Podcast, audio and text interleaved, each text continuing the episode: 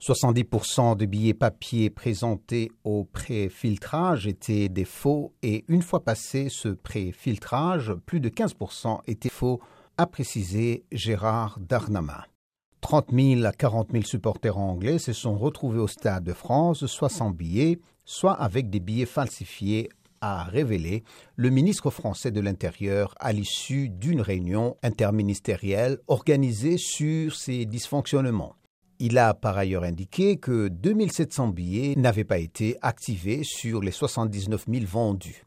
La ministre de Sport a promis qu'il y aurait une compensation pour les détenteurs de ces billets. M.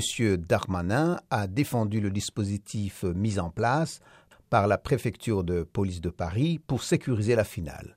Pour avoir été sur place sans les décisions prises par la police et le préfet, il y aurait eu de morts, a-t-il dit. M. Darmanin s'est dit désolé pour les spectateurs munis de billets qui n'ont pas pu assister au match et a exprimé ses regrets pour ceux qui ont souffert de l'usage des gaz lacrymogènes par les forces de l'ordre. À 21h, l'heure prévue pour le coup d'envoi finalement retardé de la rencontre entre Liverpool et Real de Madrid, 97% des supporters espagnols étaient présents dans leur tribune, contre 50% seulement des supporters britanniques, a encore dit le ministre de l'Intérieur.